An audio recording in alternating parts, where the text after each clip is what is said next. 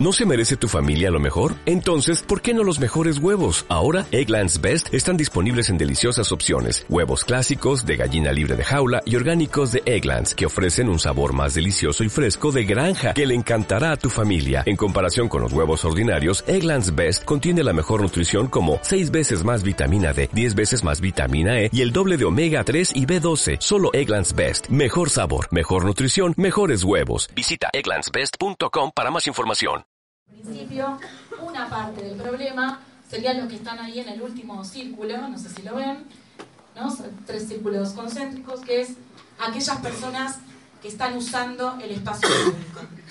Eh, nosotros, del total ¿no? de, las, de las personas que encontramos utilizando el espacio público, una, algo que no mencioné es que entrevistamos a personas adultas mayores de 18 años, ¿sí? de distintos géneros, eh, que aceptaran además voluntariamente de contestar el resto de la entrevista. La participación fue, fue voluntaria, incluyendo además grupos familiares. ¿sí? No entrevistamos a niños que estuvieran solos, pero sí fueron contabilizados. Y sí había un adulto de referencia, que no necesariamente es un familiar consanguíneo, y estaba de acuerdo, contestó la entrevista. Por eso hay información sobre desagregada de personas adultas en situación de calle usando el espacio público, ¿sí? para ser más precisos, y de población de niños, niñas y adolescentes usando el espacio público. La siguiente, Joaquín, por favor. De esa, ¿no? del, del total de personas que este, encontramos, que nosotros contactamos en el espacio público, eh, el 80, de las que contactamos, que no quiere decir que hayan completado la encuesta, el 85, el 86,5% son personas adultas, de las cuales el 24,5 son mujeres, el 75, 74,5 varones y el 1% personas trans.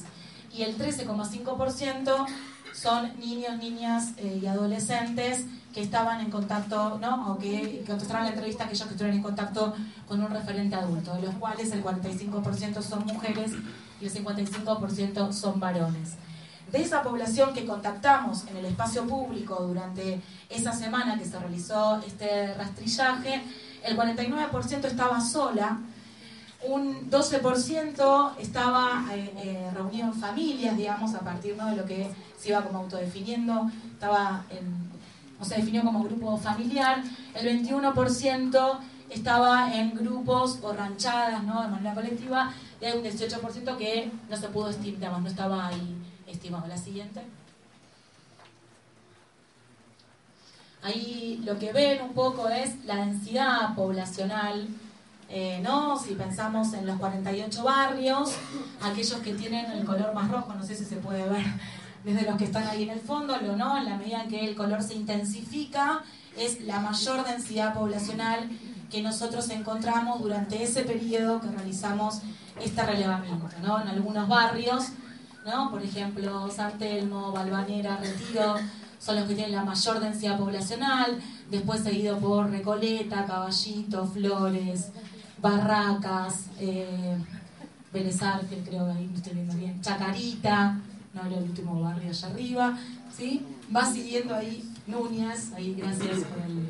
Va, ¿no? Como eh, es el modo de visibilizar qué es lo que nosotros encontramos localizado de alguna manera, cómo se distribuye incluso socialmente, ¿no? En la pobreza, eh, pensando en este modo en el que se expresa que es la situación de calle de, esa, ¿no? de ese total de población que, que contactamos en el espacio público, el 52,5% contestó la encuesta. Es población de la cual tenemos información más cualitativa, que accedió a conversar con nosotros y a dar cuenta de algunos aspectos de su vida cotidiana, como cuánto tiempo hace que está en situación de calle, acceso a ingresos eh, fijos. De ese 52,5%, el 78% fueron adultos y el 22% fueron niños, niñas y adolescentes cuyo referente adulto contestó la encuesta. En relación a la trayectoria de calle, yo no estoy teniendo. Eh, se, ¿no? se preguntaba cuánto tiempo hacía que la persona estaba en situación de calle y lo que ustedes pueden ver es que bueno, hay, entre, ¿no? hay un 38% de las personas que contestaron la encuesta que refieren estar hace más de 6 años en situación de calle. Un 20% que está entre 3 y 6 años, o sea que no hay casi un 60% de la población que encontramos que hace más de 3 años que se encuentra en situación de calle y hay un 23% que refiere en el momento de la entrevista haber quedado en situación de calle durante el último año. Bueno, ¿cuántas? ¿No? Esto se relaciona a las preguntas de las personas que contestaron cuánto tiempo, ¿no? Otro, otro aspecto que se preguntaba era cuánto tiempo las personas dormían en el espacio público y el 80% de los que contestaron esta pregunta y que contestaron la encuesta refiere que duermen todos los días en situación de calle.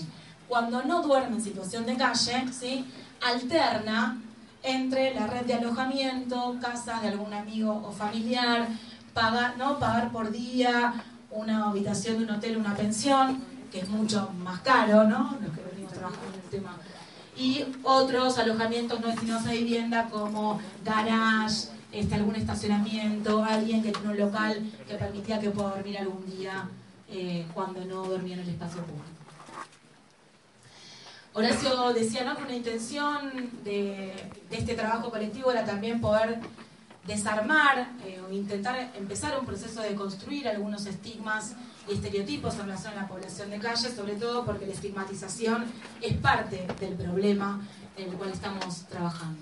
Entonces, frente al estereotipo de que la mayoría de las personas en situación de calle son de otros países, ¿sí? son migrantes, solo un 12% de los que contestaron la encuesta dice eh, no, haber nacido en nuestro país. Eh, la mayor, no, dentro de, de los otros países hay de Uruguay, Paraguay, Chile, eh, Brasil. Hay un 30% que, perdón, porque no veo y no tengo la... Horacio, No puedo leer. Perdón, ahí va. Y no tengo la referencia acá, perdón. Eh, hay un 30% que refiere a haber nacido en la ciudad de Buenos Aires, un 32% en la provincia de Buenos Aires un 26% de los que contestaron la encuesta en otras provincias. Frente al estigma de que quienes están en situación de calle se quedaron en situación de calle por una situación de consumo problemático de sustancias psicoactivas, nosotros preguntamos a las personas cuáles consideraban que era el principal motivo por el cual se había quedado en la calle, ¿sí? el motivo principal, que no es el único, sabemos, ¿no? reconocemos que es una problemática compleja e integral, ¿sí? que no responde a un único problema, pero fue la, percepción, la, percepción que tenían las personas que están en situación de calle eh, ¿no? El motivo principal que aparece son problemas familiares y socioeconómicos, perdón, problemas familiares, problemas socioeconómicos, recién en un, en un tercer lugar el consumo problemático de sustancias psicoactivas y entre otras eh, motivos por los cuales quedarían en situación de calle aparece la situación de egresar del sistema penal y no tener donde vivir o una red de acompañamiento que generó la situación de calle incluso el egreso a una institución de salud mental, ¿no? Personas que habiendo, estando en condición de egreso no pueden, que quedan en situación de calle por no tener vivienda, entre otras cuestiones, sabemos que no es un tema solamente de vivienda, e incluso este, jóvenes o adolescentes institucionalizados en el sistema de protección que al cumplir los 18 años quedan eh, eh, fuera del sistema de protección integral de niños, niñas y adolescentes. Eh, otra de las preguntas que hicimos tuvo que ver con la red de apoyo, ¿no? Y eh, también, ¿no? Frente a esta, si bien hay un registro de que nosotros observamos muchas personas que estaban solas en el momento de la entrevista, las personas en situación de calle refieren contar o construir una red de apoyo. Eh, en particular, un 54% de los que contestaron eh, dice tener contacto con sus familiares, aunque no es el primer contacto al que acude cuando tiene un problema, ¿sí? pero sí hay una referencia de contacto. Y en esa red de apoyo las personas reconocen, en primer término, las instituciones religiosas, en particular católicas, fundaciones, organizaciones de la sociedad civil, espacios comunitarios, grupos de voluntarios. eh, amigos y en un último, en menor medida, las personas hablan de la oferta socioasistencial, socioasistencial del gobierno de la ciudad en clave de las políticas públicas o de programas que están o que son parte de la red de, asistencia.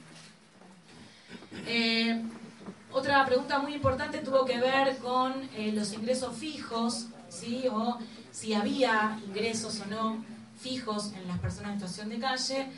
Y también frente a este estigma de que son vagos, de que no quieren trabajar, eh, de que no hacen ciertas cosas, nos encontramos que si bien el 73% de las personas que contestaron esta encuesta dicen no tener ingresos fijos, ¿sí? Y cuando decimos ingresos fijos, nosotros indagamos sobre algún trabajo formal, del cual hay solo un 5% de la población entrevistada.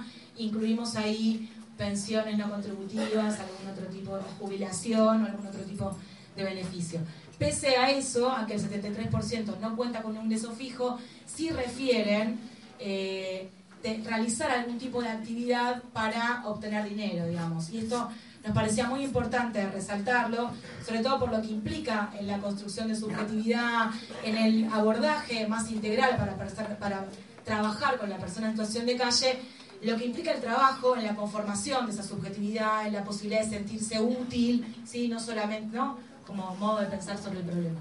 Dentro de esas eh, actividades, que no son actividades formales, son actividades precarizadas, ¿sí?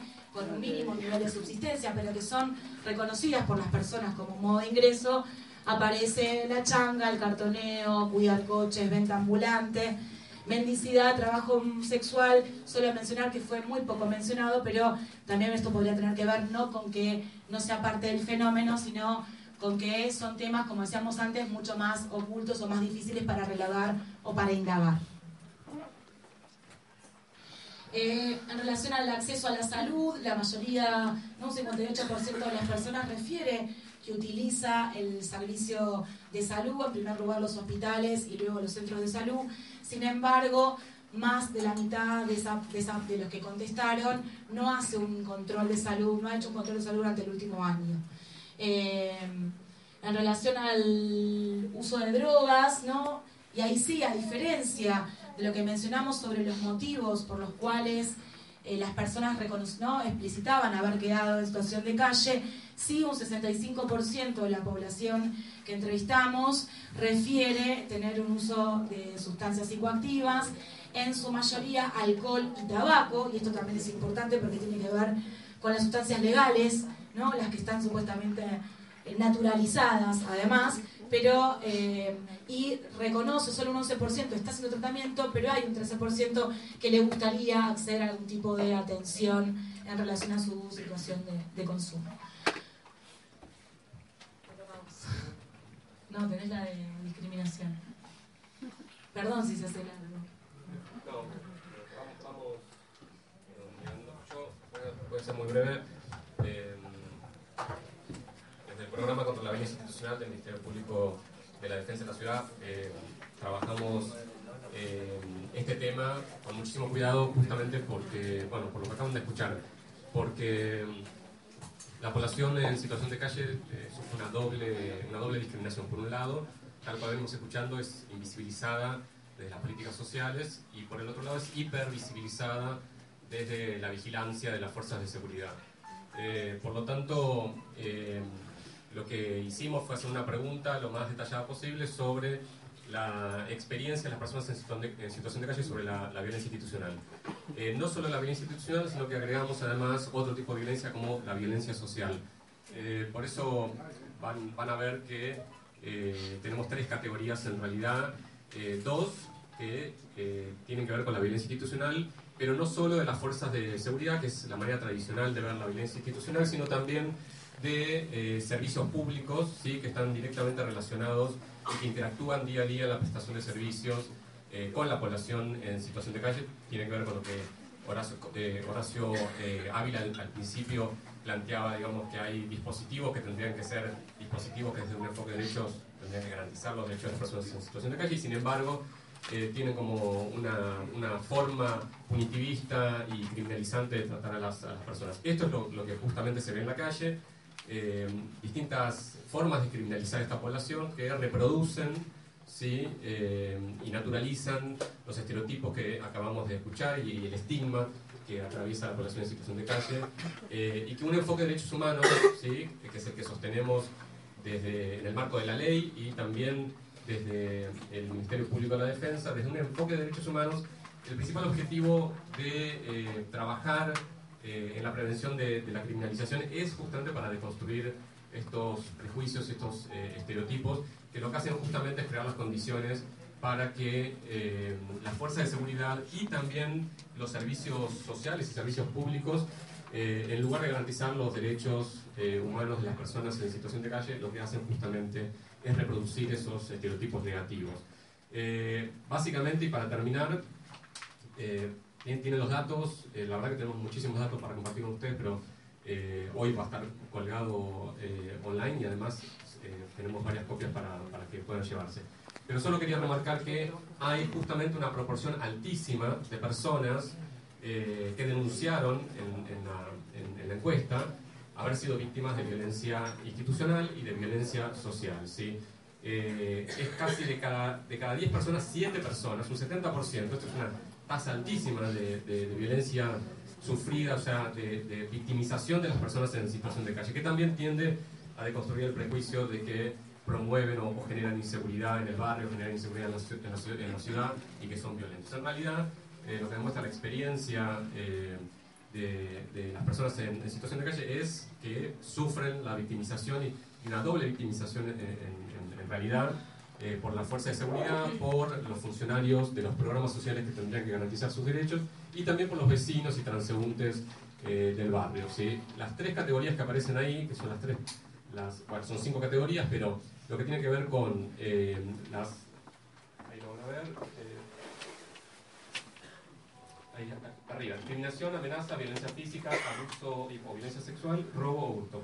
Las tres primeras, ¿sí? lo importante es que las tres primeras, en ese orden, discriminación, amenazas y violencia física, en esas tres primeras formas de, violencia, son la, eh, es la violencia institucional la principal fuente de violencia, dividido primero por la fuerza de seguridad y en segundo lugar por el VAP, por hospitales públicos, es decir, por estas, eh, por estas instituciones públicas que tienen que prestar eh, servicios y garantizar los derechos de las personas. Las otras dos formas de violencia se invierte esta relación y es la violencia social, callejera, el vecino, eh, la gente que vive en el barrio, la principal fuente de, violencia. ¿sí? Eh, para ir cerrando, eh, creemos que en este sentido hay que cumplir con la ley 3706. Es una ley que se enmarca desde un enfoque de derechos humanos y que tiene un, mandato clarísimo al Estado de la Ciudad de Buenos Aires de prevenir las acciones violentas contra esta población. Eh, esta criminalización es una de las principales barreras que tiene la población que vive en situación de calle de acceder a los servicios públicos, de acceder eh, a la educación y también de acceder a una vivienda digna. Eh, por eso desde el Ministerio Público de la Defensa tenemos una, una, política clarísima de atacar el problema de la violencia institucional, sobre todo en, un marco eh, institucional donde a partir del fallo Vera se amplió las facultades de, la policía y eh, además en, una época electoral en donde hay una demanda fuerte por seguridad, creemos que es cuando se activan estos prejuicios, estos estereotipos que lo que hacen es crear las condiciones para reproducir la criminalización de, de las personas en situación de calle. Así que yo con esto terminé.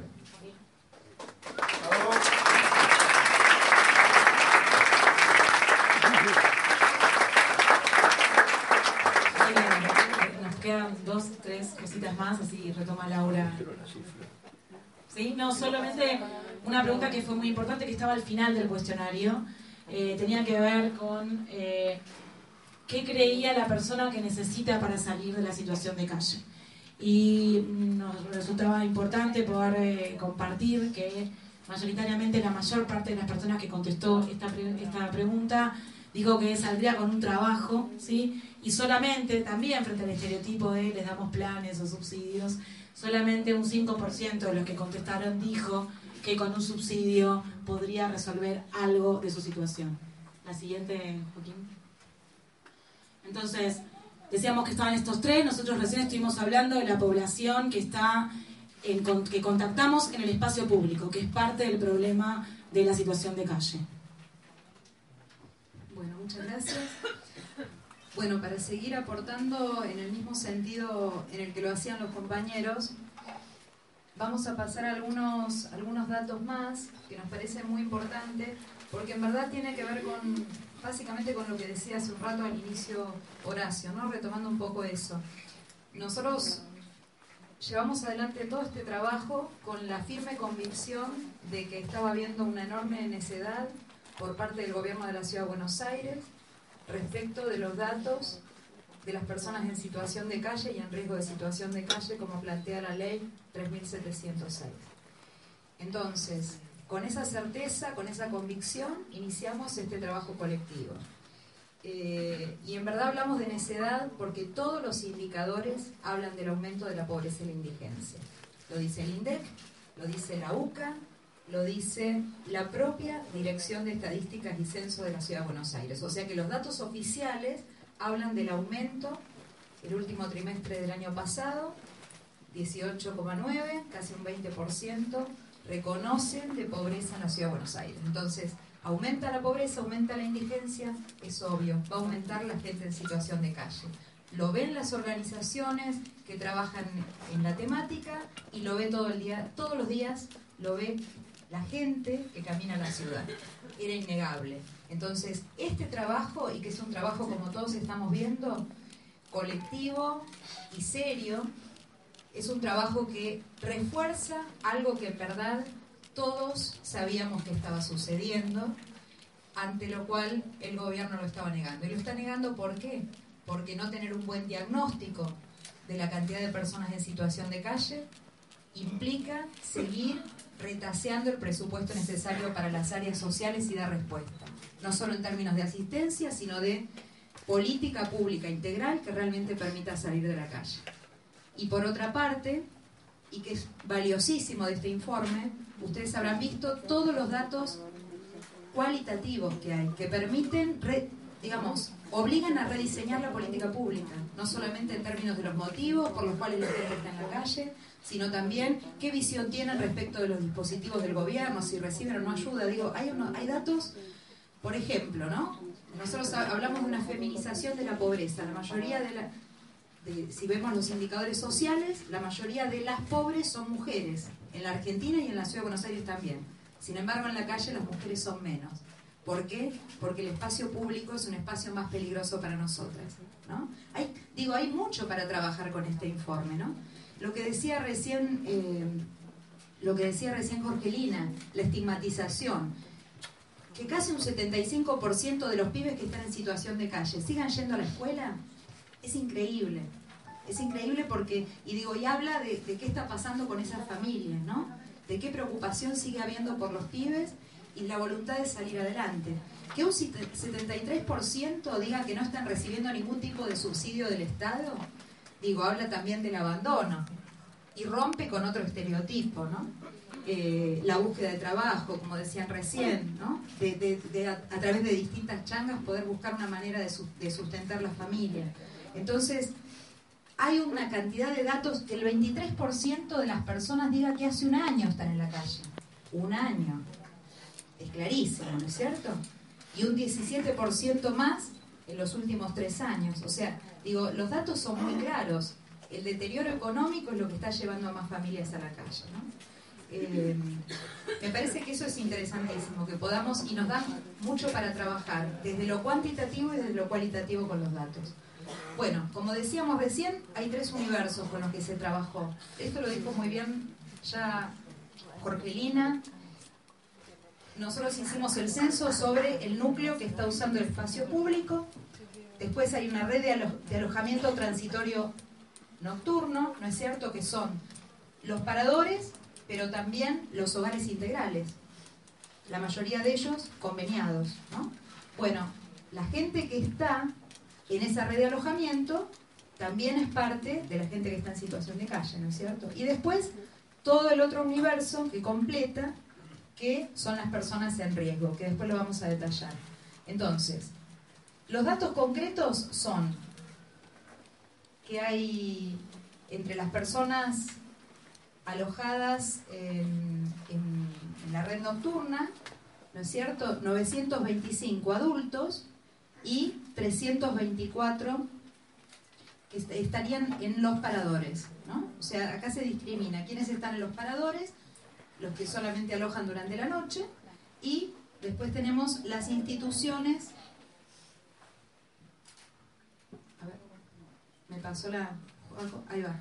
Y después, en el caso de los niños, niñas y adolescentes, serían 198 que están en instituciones y 31 que están también en los paradores. Digo, es importante entender que estas cifras completan a las personas que nosotros censamos en situación de calle efectiva, ¿sí? En estos 48 barrios, como se decía recién, en los circuitos. Avanzamos. Entonces, acá vamos a discriminar cuál es el tercer círculo, ¿no? Dijimos recién, gente en situación de calle efectiva que censamos, gente que está en los paradores y en los centros de integración, ¿sí?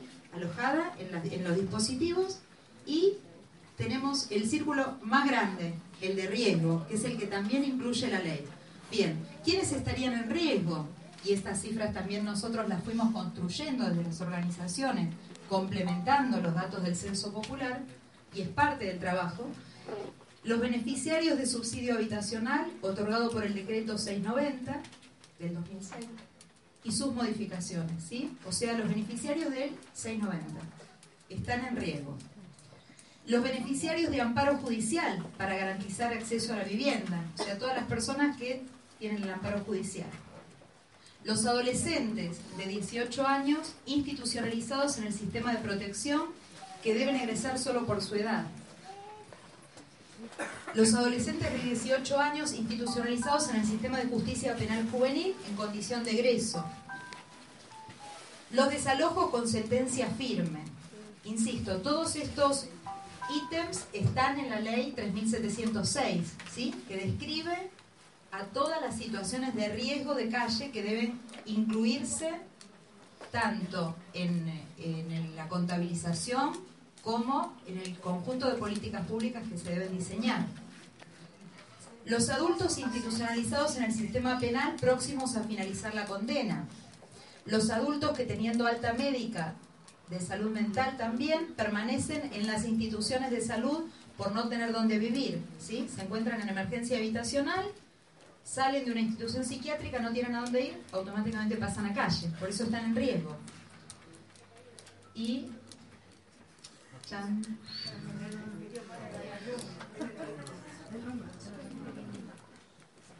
Bien, las familias incluidas en hoteles en el marco del operativo frío u otras situaciones particulares sin 690, que también las hay muchas, y los adultos mayores, que también muchos de ellos están en los hogares, ¿sí? Avanzamos. Bien.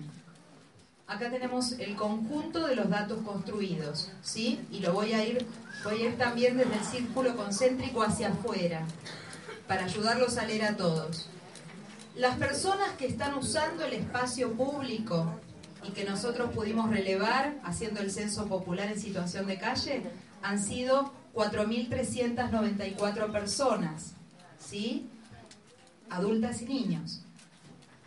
Después tenemos 1.478 personas que están en la red de alojamiento nocturno transitorio.